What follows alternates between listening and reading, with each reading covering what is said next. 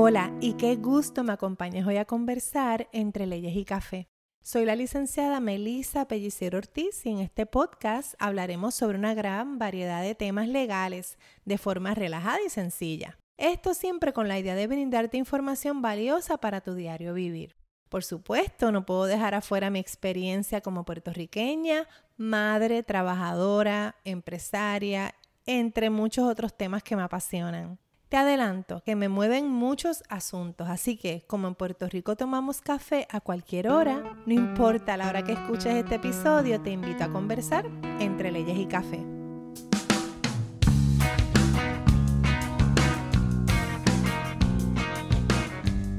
¿Les ha pasado que en este mundo de la era de la educación digital, que estamos todo el tiempo buscando opciones para educarnos, aprender, enterarnos, porque esto va tan rápido que no hay manera de, de cogerle el piso realmente, pues les ha pasado que siguen a una persona o a una empresa que ya sea porque ustedes conectan con su contenido, ya sea porque probaron uno de sus productos y, y le encantó y fue de gran beneficio para ustedes. Y dentro de toda esa educación te venden y te convencen de que el mercadeo digital es una gran opción, que las redes sociales es el futuro y una herramienta mucho más poderosa para prosperar ciertas prácticas, ciertos negocios. Y en un abrir y cerrar de ojos, esas personas ya no están, ya no están en las redes, ya no están sus productos, es como si se hubieran desaparecido del planeta. Algunos dan explicaciones y otros no.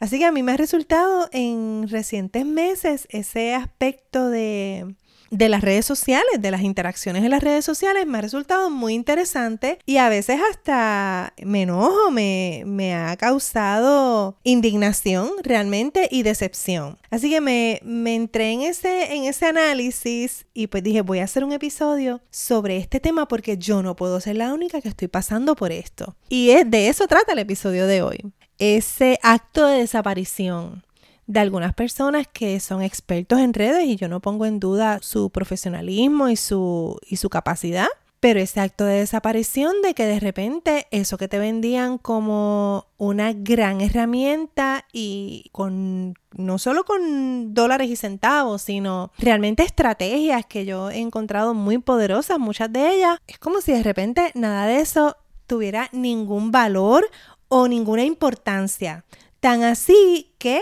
otra vez hacen este acto de desaparición. Así que hoy ese es el tema que les quiero compartir, un poco como desahogo, pero dije, bueno, aquí tiene que haber algo, tiene que haber una enseñanza, ya sea para personas de mi comunidad, porque otra vez yo no puedo ser la única que esté experimentando este, estos sentimientos encontrados sobre este, estas acciones de personas que se dicen expertos en el mercado digital y expertos en redes sociales. Así que me llamó a buscar un poco de información sobre este tema. Yo decía, bueno, ser una estrategia más de marketing, crear expectativas. Vemos que algunos artistas también lo hacen de que de repente desaparecen de las redes y lo que crean es toda una, eso, toda una expectativa, toda una ansiedad entre las personas que lo siguen para después aparecer con un nuevo producto, con una nueva estrategia, con una nueva imagen. Así que, ¿qué es lo que hay detrás de eso? En mi mente, pues, de abogada desconfiada, yo decía, bueno, muy probable es una estrategia. Pero al ponerme a buscar un poco más de información sobre este tema, me pareció interesante explorar las distintas razones que algunas de estas personas tienen, algunas especulativas porque primero muchos no dan explicación alguna, segundo te pudieran estar dando una explicación pero no sabemos si es la explicación real o la explicación que queremos escuchar y tercero pues algunos en efecto se van sin dar explicación alguna. Pues dicho eso, eh, yo dije, estas personas que se desean expertos y, y los maracachimbas de esto, ¿cómo es posible que, digamos, por ejemplo, una de las razones por las cuales algunas de estas personas están desapareciendo de las redes es precisamente el issue de su salud mental, lo cual me llama a mí mucho la atención porque en efecto ya sabemos hoy día que esto, el, exceso de redes sociales y toda la dinámica, esta nueva dimensión de, de relacionarnos puede crear unos grandes problemas de socialización, de bullying, de cyberbullying, de acoso Y también un asunto de la propia autoimagen que uno pueda tener sobre este tema. Y precisamente una de las principales razones por las cuales las personas abandonan las redes, incluyendo estas personas que se decían dominarlo, dominar el, el asunto a cabalidad, son asuntos de salud mental. Y es que estas personas muy probablemente están en una constante presión de crear contenido, mantener cierta imagen, que eso lo, vemos muchísimo, y también mantener cierto nivel de interacción en las redes sociales. Y no podemos olvidar que son redes sociales, así que más allá del negocio y del marketing, siguen siendo unos mecanismos para relacionarse, ya sea de una manera saludable o no tan saludable. Así que eso que afecta, digamos, a los mortales, como pensaba yo, curiosamente también pudiera afectar a estas personas y algunos de ellos esa es la razón principal por la cual están desapareciendo del mundo virtual. Es eso que algunos expertos llaman el burnout. Ese nivel de estar exhausto y exhausta, de estar manejando grandes grupos de, de redes sociales, a eso sumándole que tienes que crear contenidos en una consistente, o sea, porque todo el mundo te está diciendo tienes que estar, eh, publicar tantas veces a la semana, tantas veces al día, así que es una tarea que te consume tiempo, por más que te organices. Hay instancias en que realmente para creadores de contenido, digamos, principiantes como yo, pues sí, y de aspectos legales, el desarrollo del contenido es un proceso un tanto más complejo y que depende mucho más de uno. Estas personas pudieran estar dando ese paso atrás para entonces retomar estos aspectos de su vida personal y profesional que quizás abandonaron en este proceso. Una de las estrategias que uno utiliza para no llegar a ese nivel de burnout o ese nivel de carga que y se habla como una gran recomendación, y yo pienso que en efecto lo es, es precisamente delegar y contratar otras personas para que hagan esos trabajos y tú poderte dedicar a lo que realmente es lo tuyo. No obstante, eso crea también una gran carga sobre la personal, el principal, porque entonces pudiera ser que ya tengas empleados, pudiera ser que tengas unos servicios contratados, unos contratos y unos compromisos económicos, que entonces te pone presión para ir creando y continuar, digamos, en esta, en esta rueda del hámster, como le llamó una de estas personas que recién abandonó las redes por esta razón. O sea, que tú quieres hacer más y a la vez complicas más el muñeco y entonces a la vez te comprometes más y es como una, es un círculo vicioso que no para. Otra preocupación que algunas de estas personas pudieran tener son asuntos de privacidad. Obviamente, al uno estar compartiendo ciertos asuntos en las redes sociales, ya sea más de mayor cantidad o menor cantidad de asuntos de tu vida personal, pudiera crear issues para algunas personas sobre cuánto quieren proyectar o cuánto quieren que la gente sepa sobre su vida.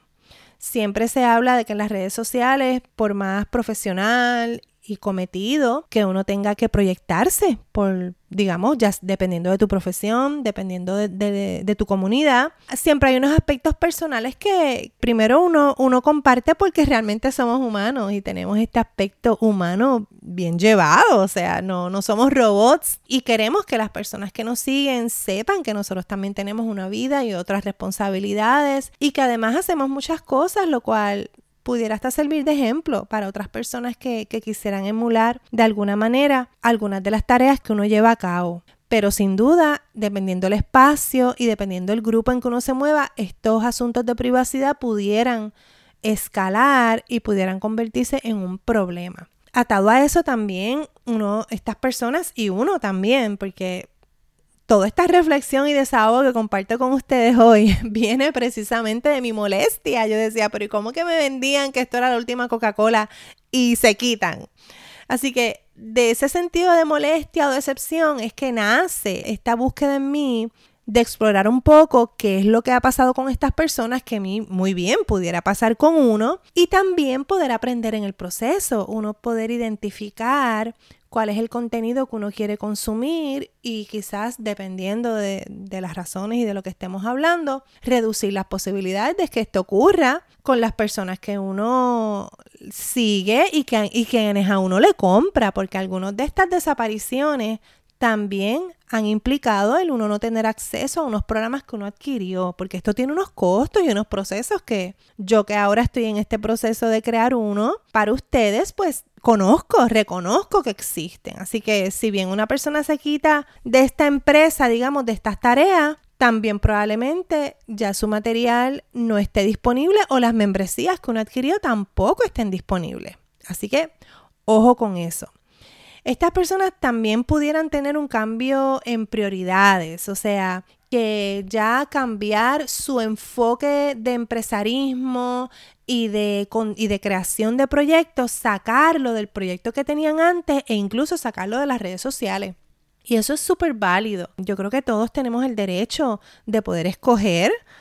qué rumbo va a tener nuestra vida. O sea, las redes sociales no deberían ser el que dicten eso. No obstante, para personas que estamos como yo, que estamos en el proceso de aprender y que nos cuesta mucho convencernos del valor que tenga alguna estrategia o algún curso, pues nos resulta un poco contradictorio y sorpresivo y a veces, no les miento, es decepcionante como si esto era lo que tú entendías que, era una buena herramienta y una opción para uno llegar a más personas, compartir el contenido de valor que uno quiere realmente, que uno quiere que llegue, como es que de repente ahora es el enemigo. Así que ahí, en esa dicotomía de opiniones y sentimientos, es que yo me encuentro y es por la razón que nace este episodio y lo quise compartir contigo. Estos issues de privacidad que les mencioné antes pudieran estar ligados también a experiencias negativas, eh, alguna en particular que las personas quizás no pueden compartir con nosotros, no deben, pero nos queda la incertidumbre, ¿qué pasó? Que esto le ocurrió a esta persona, así que deja ahí como un aura de, de misterio y pues que no ayuda, realmente no ayuda al día en que si esta persona regresa, uno puede conectar con ella. Y uno no conecta necesariamente con sus mentores de manera para enterarse de su vida privada ni, ni el chisme, no. Uno conecta porque las vivencias o el estudio y la preparación que esta persona ha tenido antes de llegar a usted, a usted le sirve y resuena con lo que usted está pasando o con lo que usted quiere llegar a alcanzar. Así que no es poca cosa cuando se habla del cliente ideal, del avatar, de que le hables a tu cliente. Eso no es poca cosa, no es poca cosa porque no es nada sencillo. Y segundo, que cuando una persona realmente te habla y te llega a las emociones y entiende la dificultad que tú estás teniendo, y te explica claramente cómo, cómo te puede ayudar, es un gran descubrimiento. Y para mentores que yo he seguido de manera virtual y después los logro conocer en persona, eso es un gran valor. Es como, no solo es como si lo conocieras de siempre, sino que realmente si es genuino, tú sientes que esta persona te entiende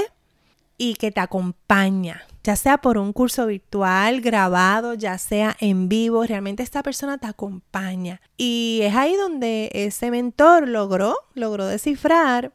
cuál es su cliente ideal y cómo llegar a él. Y eso tiene un gran valor para nosotros los consumidores. Y creo que ahí, de alguna manera, estas desapariciones, de ahí viene ese sentido de, de que nos dejaron solos, de decepción, pero, como les dije, también me ha hecho reflexionar en mi caso cuáles pudieran ser estas razones tan poderosas como para que esa persona llegue a tomar esa decisión. Dos, cómo puedo evitar que también me ocurra a mí que ese burnout, ese nivel extremo de, de estrés y de la lista interminable de cosas sin hacer afecte mi práctica, afecte mi vida personal y al final pues mi salud mental también. Entonces, todo este desahogo y reflexión que comparto con ustedes hoy, ¿a dónde me lleva? Pues miren, no hay duda que lo que movía a estas personas, lo que debe mover a toda persona que esté compartiendo contenido en las redes sociales y lo que me debe mover a mí es nuestro mensaje, nuestro mensaje inicial, esa esencia, esa idea de querer compartir X contenido, el que sea, tiene que venir de la buena intención, de que estés convencido, convencida de que lo que estás comunicando tiene valor, lo disfrutas. ¿Qué es eso que lo harías aunque no te paguen? De ahí es la esencia de,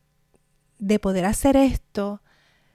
independientemente del ritmo que lo hagas, consistente, de vez en cuando, no consistente. Nadie es quien para juzgarlo, yo no soy quien para juzgarlo, pero sí, si es algo que haces desde el corazón, desde esas ganas de ayudar, de que quieres dejar una aportación, un legado, busca la manera de quizás atender el tema del burnout, de los issues de privacidad, de cómo estás manejando tu tiempo y las prioridades con tu familia, con tus otros trabajos, la fatiga, cómo vamos a trabajar la fatiga, porque de todo eso sufrimos nosotros, sufro yo, y es un juego diario de prioridades. Tal cosa como el balance quizás no existe, o sea, hay momentos en que hay que darle prioridad a unos asuntos y hay otros momentos en que otros van a tener el protagonismo, porque de eso se trata la vida y disfrutar el camino siempre teniendo en mente el legado que quieres dejar, la aportación que quieres dejar, pero sin perder de perspectiva el camino, porque a veces se trata solo de eso, del camino. Puede ser que tu producto no ingrese, no genere los ingresos que esperaba, puede ser que el producto no funcionó, puede ser que nadie te vea en las redes ahora, pero más adelante sí. Así que si no te disfrutas el camino como yo estoy tratando de disfrutármelo, pues realmente es una pérdida de tiempo. Vas a sufrir, vas a sufrir en el trayecto porque no es sencillo, hay que trabajar mucho, pero trabajar con gusto. Y sí, termino con algo muy trillado,